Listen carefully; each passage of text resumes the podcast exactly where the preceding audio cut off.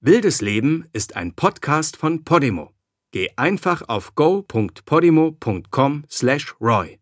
Den Link go.podimo.com/roy findest du auch in den Show Notes.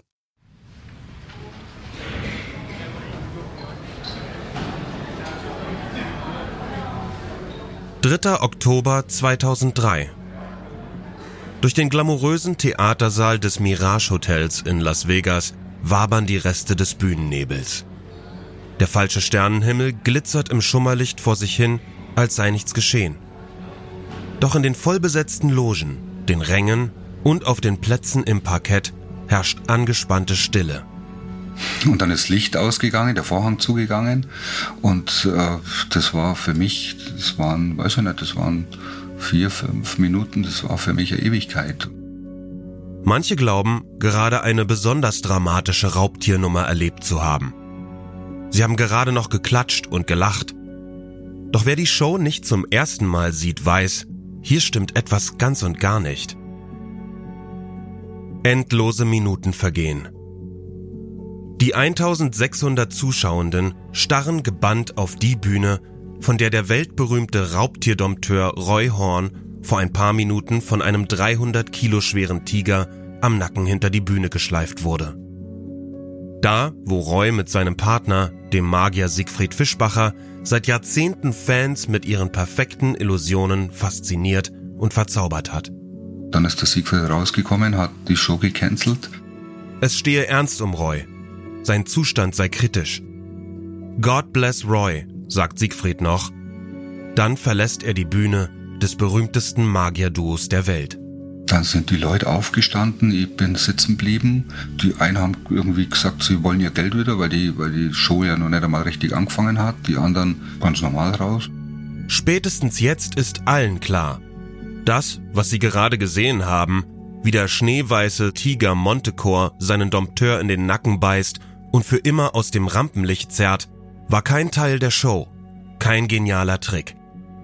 Vielmehr ist es der Moment, der die Karriere von Siegfried und Roy beendet und das schillernde Showbusiness in Las Vegas für immer verändert. Jeder Artist hat eigentlich immer nur eine Nummer und die Nummer von den beiden war, große Raubtiere erscheinen und verschwinden zu lassen. Und das haben sie bis zu ihrem Ende gemacht, dass dann am Ende Roy Horn von einem von diesen Tieren gebissen wurde und dieser Tiger versucht hat, ihn verschwinden zu lassen, ist, glaube ich, eine Ironie des Schicksals gewesen.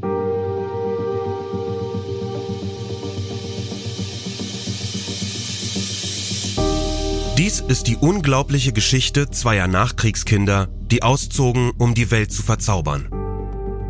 Das Märchen eines Paares, das Las Vegas zu dem machte, was es heute ist. Die Legende deutscher Auswanderer, die das Klischee vom amerikanischen Traum verkörpern, wie kaum jemand anderes und deren Karriere von einer Sekunde auf die andere Geschichte war. Wer waren die beiden hinter den Kulissen, die sie immer wieder zwischen sich und ihr Publikum schoben. Welche Rolle spielten die Raubtiere, die wie Fabelwesen ihre Welt bewachten? Und wie schafften sie es, über 40 Jahre lang ein stetig wachsendes Publikum in ihrem Band zu halten, ohne unter der Last ihres Ruhms zu zerbrechen? Dafür haben wir mit denen gesprochen, die dabei waren und von denen sich viele zum ersten Mal äußern. Ihr hört Wildes Leben. Die magische Geschichte von Siegfried und Roy. Das ist Teil 1. Ein Ende und ein Neuanfang. Ein Tag vor dem Unglück. Im Theater des Mirage Hotels, wo die Shows von Siegfried und Roy stattfinden, wird umgebaut. Denn Roy Horn feiert in seinen 59. Geburtstag hinein – es ist eine Party der Extraklasse. Da schätze ich ja mal, waren das, also mit dem Personal, Personal waren ja schon fast 200, also ich schätze mal 500, 600 Leute, unter anderem halt auch prominente Persönlichkeiten. Liz Taylor war da, äh, die ist mit dem Rollstuhl damals reingefahren worden. Zauberkünstler, Kollegen aus Las Vegas, aus Los Angeles, Schauspieler Arnold Schwarzenegger. Karl-Heinz Wunschelmeier ist zu diesem Zeitpunkt Vorsitzender des Siegfried und Roy Fanclubs und plaudert an jenem Abend mit Promis, Verwandten und anderen Fans vor der Kulisse einer Eisskulptur, die einen brüllenden Tiger darstellt. Roys Geburtstagstorte ist ebenfalls mit kleinen Raubtieren verziert. Die Gastgeber haben sich aufgebrezelt. Wie wohl niemand sonst vereinen Siegfried und Roy Extravaganz und einen Hauch von elegantem Trash mit absurder Natürlichkeit. Roy trägt enge Lederhosen, ein weißes, halboffenes Hemd und darüber ein matt-schwarzes Jackett. Siegfried mischt sich mit schlichtem olivgrünem T-Shirt und weniger schlichtem Anzug in Leopardenprint unter das Partyvolk. Da ist getanzt worden, gesungen. Äh, der eine oder andere äh, hat dann irgendwas auf der Bühne noch vorgelesen. Äh, aber einfach zusammenhocken, reden. Die Tische sind immer so gemacht worden, dass die Leute sich hier unterhalten können. Man hat Tische gegeben, wo Deutsche gesessen sind und die haben sich dann unterhalten und dann einen schönen, tollen Abend gehabt. Ja, war recht lustig immer. Die beiden deutschen Wahlamerikaner überlegen sich genau, wann sie ein wenig kalkulierten Exzess zulassen. Schließlich steht am nächsten Tag immer schon die nächste Show an.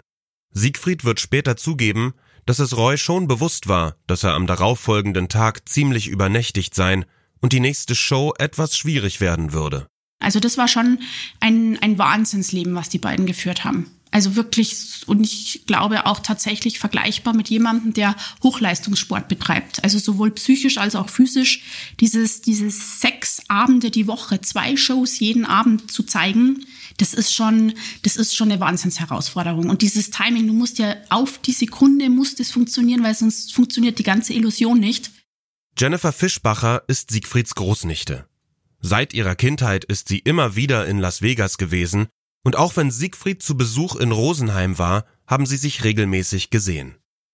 Den Kontakt zur Familie in Deutschland zu pflegen, liegt Siegfried sein ganzes Leben lang am Herzen. Es war schon ähm, sage ich jetzt mal, jetzt natürlich äh, keine Beziehung, dass man jede Woche miteinander telefoniert, aber man sich trotzdem, wenn man sich gesehen hat, hat man sich ganz gut verstanden. Also man hat sich so gesehen, sage ich jetzt mal, auf, auf Augenhöhe. Also mein, mein Onkel oder mein Großonkel, er war ja mein Großonkel, aber er hat immer zu mir gesagt, ich soll sagen, dass er mein Onkel ist, weil dann kommt der Junge rüber.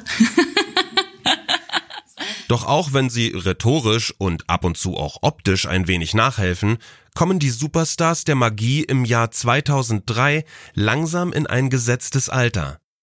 Roy wird 59, Siegfried ist schon fast 64. Die Show war extrem körperlich anstrengend, deswegen die beiden hatten ja Körper, da kann ja ein 40-Jähriger nicht mithalten teilweise. So fit waren die und auch von der Muskulatur und vom Shape. Claudia Dressler war PR-Beauftragte für Siegfried und Roy in Deutschland. Gern hätte sie an diesem 3. Oktober 2003 gemeinsam mit ihren Chefs in Las Vegas angestoßen. Denn außer Roys Geburtstag gibt es noch einen weiteren Grund zu feiern. Nach über 5000 Shows in Las Vegas und einer unvergleichlichen Karriere haben die beiden gerade einen neuen Vertrag mit dem Mirage Hotel ausgehandelt. Statt zwei Shows pro Tag sollte es künftig nur noch eine geben. Für das gleiche Geld wohlgemerkt. Das Mirage willigt ein. Egal ob ein oder zweimal, Hauptsache der erfolgreichste Act in Las Vegas wechselt nicht zur Konkurrenz.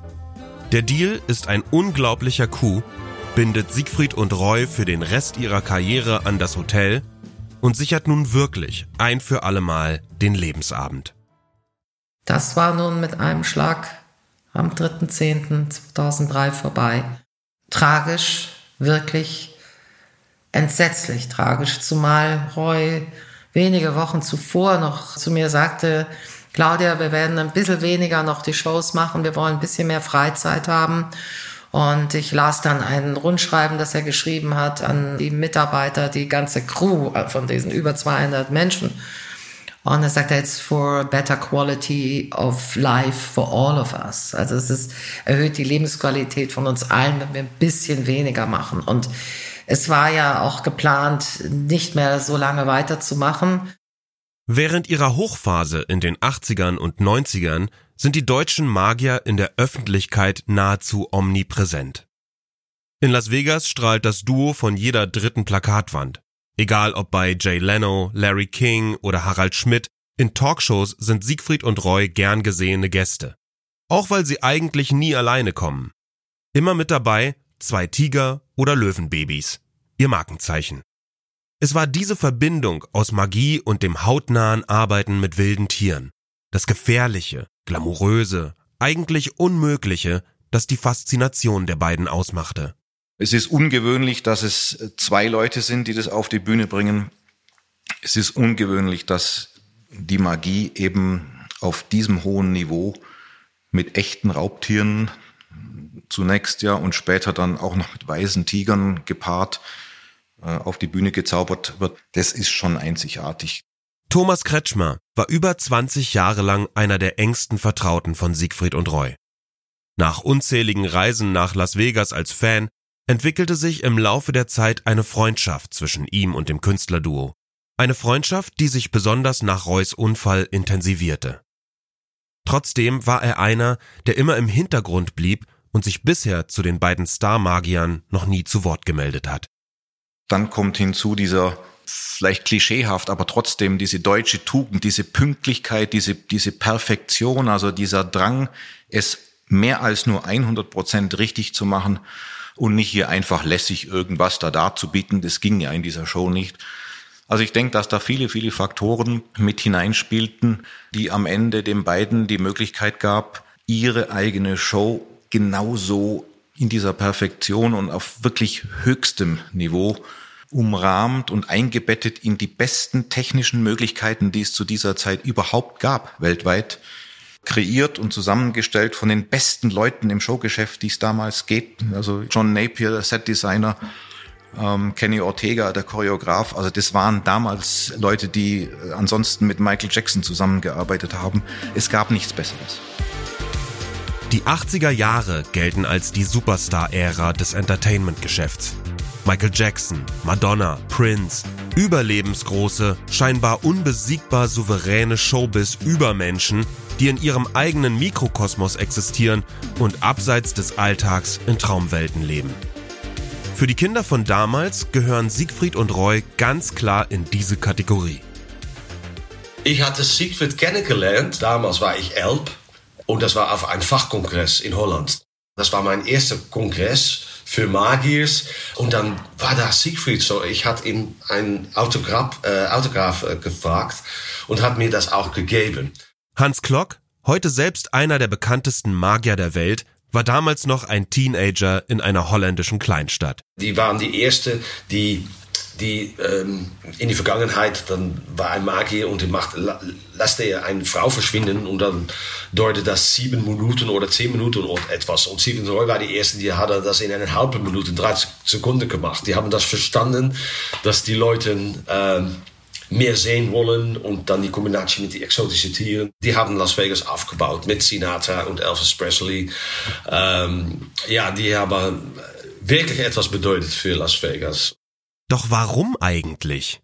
Siegfried war nicht der talentierteste Magier aller Zeiten, und ob Roy der beste Dompteur der Welt war, kann man auch in Frage stellen. Siegfried und Roys Erfolg in Las Vegas ist auf der einen Seite total vorhersehbar, wegen der Art der Show, die sie da kreiert haben. Es war wirklich ein visuelles Feuerwerk und es gab so viele verschiedene Nummern und Tricks, dass die Leute das Gefühl hatten, dass es den Ticketpreis wirklich wert war. Und Las Vegas war eben auch der einzige Ort, an dem man diese atemberaubende Show sehen konnte. Und nach der Show dachte man, ja, das war die Reise vollkommen wert. Jeff Schumacher kennt die Geschichte von Las Vegas in und auswendig. Er weiß, was hier funktioniert und warum. Seit Jahrzehnten widmet er sich als Journalist und Autor der als Sin City bekannten Showmetropole mitten in der Wüste Nevadas. Siegfried und Roy haben diese überlebensgroße Show erschaffen.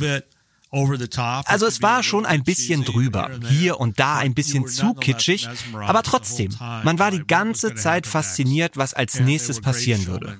Und sie waren großartige Showmaster. Sie haben die ganze Zeit die Spannung aufrechterhalten. In New York oder London hätte es vielleicht nicht funktioniert, aber in Las Vegas ist das Konzept vollkommen aufgegangen.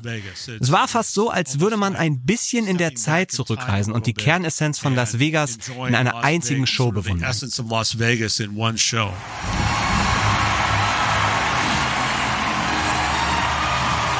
Illusionen funktionieren zum großen Teil durch Ablenkung.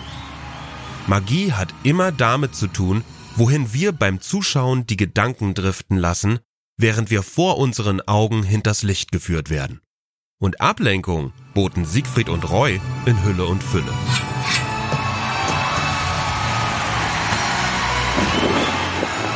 Zwei Deutsche mit starkem Akzent, extravagant, Playboys, vielleicht schwul, vielleicht einfach nur irgendwie exzentrisch. In absurden Kostümen auf einer glitzernden Bühne mit weißen Tigern und Löwen und diese Frisuren und haben sie schon wieder was im Gesicht machen lassen. Es ist eine unwiderstehliche Mischung. Die Tricks allein hätten die Zauberwelt nicht revolutioniert.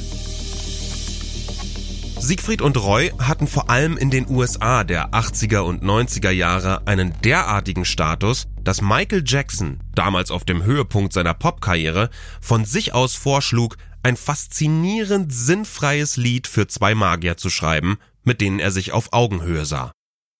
Die beiden nahmen das Angebot natürlich an. Mit Mind is the Magic endeten seit Anfang der 90er die Shows von Siegfried und Roy.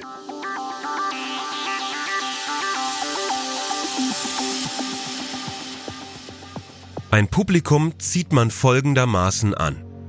Man verkündet, dass jemand zu einer bestimmten Zeit an einem bestimmten Ort etwas versuchen wird, das, sollte etwas schiefgehen, den sofortigen Tod bedeutet. Diese Grundregel hat Harry Houdini, der größte Magier aller Zeiten, vor etwa 100 Jahren formuliert. Es geht eben nicht einfach darum, eine schöne Frau schweben zu lassen, das Kaninchen aus dem Hut zu holen oder Kindern eine Münze aus dem Ohr zu ziehen. Wahre Faszination, solche, die es unmöglich macht, die Augen abzuwenden, beruht auf dem Spiel mit der Angst vor dem Tod. Harry Houdini ließ sich dafür unter anderem in Ketten legen und in eiskalte Flüsse stürzen. Er war ganz allein dafür verantwortlich, sich zu befreien. Sein Erfolg wurde daran gemessen, ob er es überlebte oder nicht. Siegfried und vor allem Roy hingegen vertrauten auf ihre Macht über wilde, unberechenbare Raubtiere. Ihr Erfolg ließ sich unter anderem daran messen, wie lange und wie weit sie das Spiel mit den Bestien ohne nennenswerten Zwischenfall treiben konnten. Und dieses Spiel ging erstaunlich lange gut. Was war also anders am 3. Oktober 2003? Darüber wird immer viel spekuliert werden. Es wird immer, wird immer so weitergehen. Und ähm, letztendlich der genaue Hergang wurde ja auch nicht aufgeklärt durch irgendwelche Augenzeugen. Äh, es war ja nun während einer Vorstellung und äh, die Leute haben Aussagen dazu gemacht und sie haben plötzlich gesehen, wie der Tiger den Roy wegschleppte und äh, äh, wir werden das nie erfahren. Was wir wissen, ist das. Es ist 8.15 Uhr, als Roy mit dem 300 Kilogramm schweren weißen Tiger Montecore auf die Bühne geht. Die Show läuft zu diesem Zeitpunkt seit circa 40 Minuten. Die sieben Jahre alte Wildkatze läuft an der Leine neben Roy her. Mit einem Augenzwinkern behauptet der Entertainer, wie übrigens immer, heute sei Montecors erster Auftritt auf der Bühne.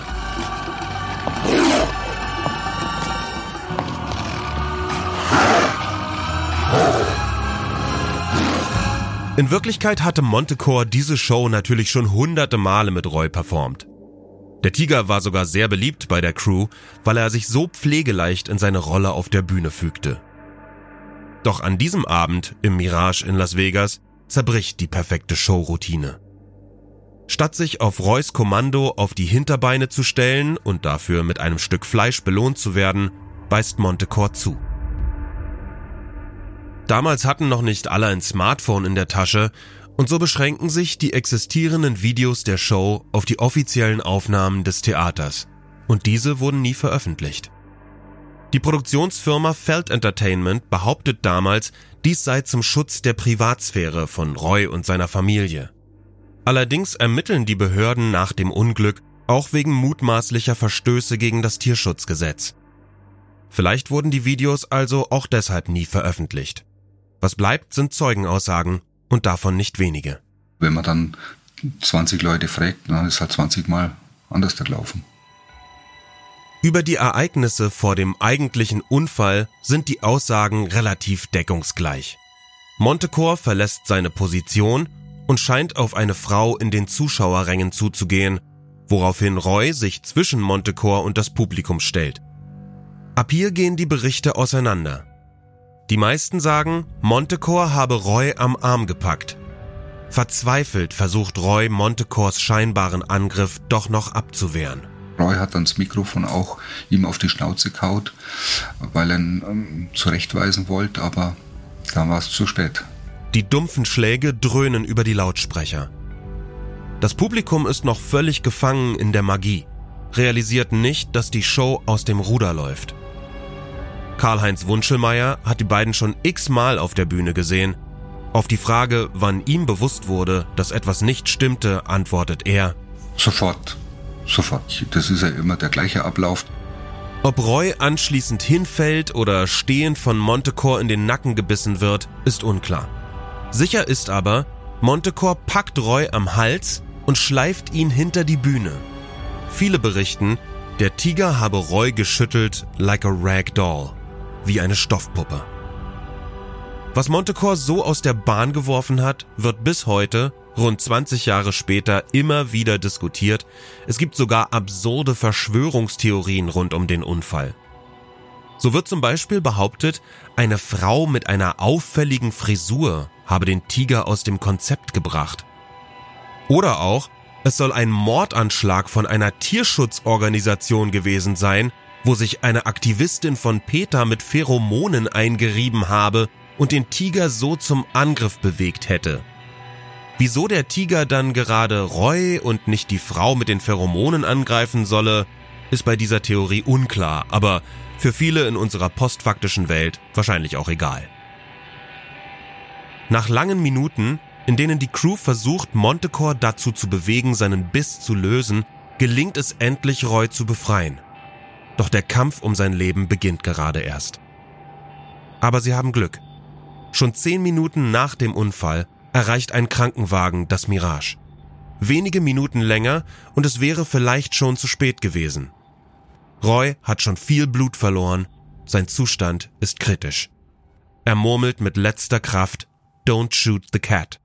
Lass die Katze leben. Da bin ja einer der letzten gewesen, wo rausgegangen ist und dann war aber in dieser halben Stunde war schon, also der ganze Platz vor dem Hotel war schon voll mit, mit Übertragungsautos von Fernsehen und Zeug und Graffel. Das war, das war eine halbe Stunde, allerhöchstens eine halbe Stunde. Und dann hat man natürlich Interviewpartner oder Leute gesucht und da hat es genügend gegeben, äh, die wo was sagen haben müssen und wie sie es gesehen haben und wie es, äh, wie es war. Fanclub-Chef Karl-Heinz Wunschelmeier bleibt vom nun beginnenden Medienansturm natürlich nicht verschont. Ich bin raus ins Hotel, äh, habe meine Lebensgefährtin angerufen, die hat dann gesagt, das Telefon klingelt wie verrückt. Das war dann vielleicht eineinhalb Stunden, zwei Stunden später. Das Telefon klingelt und klingelt und hört gar nicht mehr auf, äh, vom Fernseh, Radio, alle Zeitungen. Und sie hat dann denen allen gesagt, ich sei in Las Vegas drüben und dann haben die natürlich geschaut, dass sie mich irgendwie erreichen. Auch bei Claudia Dressler klingelt das Telefon. Sie, die für die Presse- und Öffentlichkeitsarbeit in Deutschland zuständig war, wird als erste informiert, direkt von Siegfried und Reus Büro. Ja, 2003, das war ja das Jahr, in dem alles äh, sich veränderte. Und ich erinnere mich, es war der 3. Oktober, es war Reus Geburtstag und ich hatte mich gerade äh, hier in München zu Tisch gesetzt. Ich war eingeladen auf den Geburtstagsbrunch und habe also gerade eine Millisekunde gesessen, ging mein Telefon und die Nachricht kam aus Las Vegas, es sei etwas passiert. Und ähm, es war klar, ich bin sofort ins Büro und wir waren Standby, glaube ich, die nächsten 72 Stunden Tag und Nacht im Büro. Egal wen wir gefragt haben, an den Moment, in dem sie von Reus Unfall gehört haben, erinnern sich alle aus dem Umkreis von Siegfried und Roy als wäre es gestern gewesen.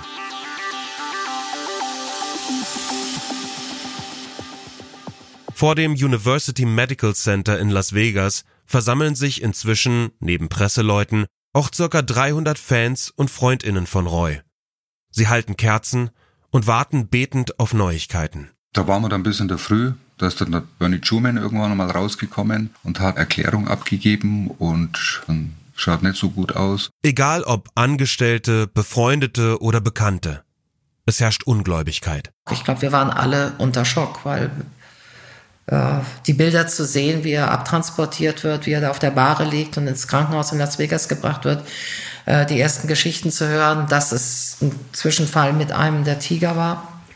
Das war äh, für uns alle völlig unerwartet. Er hat zwar immer gesagt, es sind wilde Tiere, es bleiben wilde Tiere, aber niemand hätte irgendwie jemals erwartet, dass es da zu irgendeinem Zwischenfall, aus welchem Grund auch immer, kommt. Innerhalb von kürzester Zeit geht die Meldung des Unfalls um die Welt. Wie ernst es um Roy steht, wird den 267 Angestellten klar, als die Show auf unbestimmte Zeit pausiert wird. Ihnen wird geraten, nach neuen Jobs zu suchen. Auch wenn es noch keine endgültige Diagnose über Roys Zustand gibt, dass er sein Bühnenleben fortführen kann, erscheint unwahrscheinlich. Mit dem Ende der bis dato erfolgreichsten Show in der Geschichte von Las Vegas wird dem Duo auch die Kontrolle über ihr bis dahin perfekt kuratiertes öffentliches Image mit einem Mal entrissen. Die Illusionisten mit dem perfekten Lächeln sind hinter dem Vorhang verschwunden. In den nächsten Folgen von Wildes Leben, die magische Geschichte von Siegfried und Roy, lässt man diese Geburtsdaten, also 1939 und 1944, der Welt wissen, dann weiß man, dass man auf der dunkleren Seite des Lebens geboren ist. Es ist ja nicht so, dass das von vornherein immer ganz easygoing verlaufen ist. Also es gab üble Auftritte in Las Vegas, in Stripclubs am Anfang. Also die sind schon am Limit gefahren, das darf man nicht vergessen. Wenn eine Show 34 Millionen Dollar kostet, dann kannst du davon ausgehen, dass der Besitzer und der Manager sagt, ihr müsst ran, Jungs. Ausruhen ist nicht. Das wollen wir nicht verschweigen. Es gab auch sehr heftige Vorwürfe, die bis zum Schluss nie ganz geklärt wurden gegen Roy was sehr viel mit MeToo zu tun hatte. Wenn man Siegfried und Roy googelt, das erste ist, was man sieht, ist Tigerattacke und waren die beiden auch privat ein Paar. Also das sind immer so die gleichen Themen. Siegfried hat manchmal zu mir gesagt, Hans, du bist so frei. Du kannst so frei reden über alles. Du bist nicht so gefangen in das Image. Letztendlich musste eine große Liebe eine Rolle gespielt haben. Das sieht man nämlich daran, nach dem Unfall wie Siegfried sich um ihn gekümmert hat. Alles hat nach Roy gefragt. Natürlich hat man Siegfried nach Roy gefragt. Wie geht's Roy? How is Roy? How is Roy? Wer hat eigentlich nach Siegfried gefragt? Wer hat sich eigentlich um Siegfried gekümmert? Es gibt eine Studie, die zeigt, dass bei stark inzüchtigen weißen Tigern 80 Prozent der Jungtiere sterben. 80 Prozent. Eins muss man ihnen lassen. Siegfried und Roy waren wirklich brillant darin, Illusionen zu erschaffen. Darauf basiert ihre ganze Karriere. Und genau so haben sie auch diese Illusion mit den weißen Tigern kreiert, die mit der Realität rein gar nichts zu tun hat. Wildes Leben. Die magische Geschichte von Siegfried und Roy ist ein Podcast von Podimo, produziert von Bose Park Productions. Recherche und Redaktion Ilona Toller, Lena Alexandra Mempel und ich, Tom Erhardt. Produktionsleitung Mickey Sitch, ProduzentInnen Sue Holder und Chris Guse. Schnitt und Sounddesign Luca Karduk, Pascal Mokrosch und Alexander von Bargen. Diese Folge enthält unter anderem einige Ausschnitte aus dem Film Siegfried und Roy, die Meister der Illusion in 3D erschienen bei Highlight Communications und als DVD im Handel erhältlich.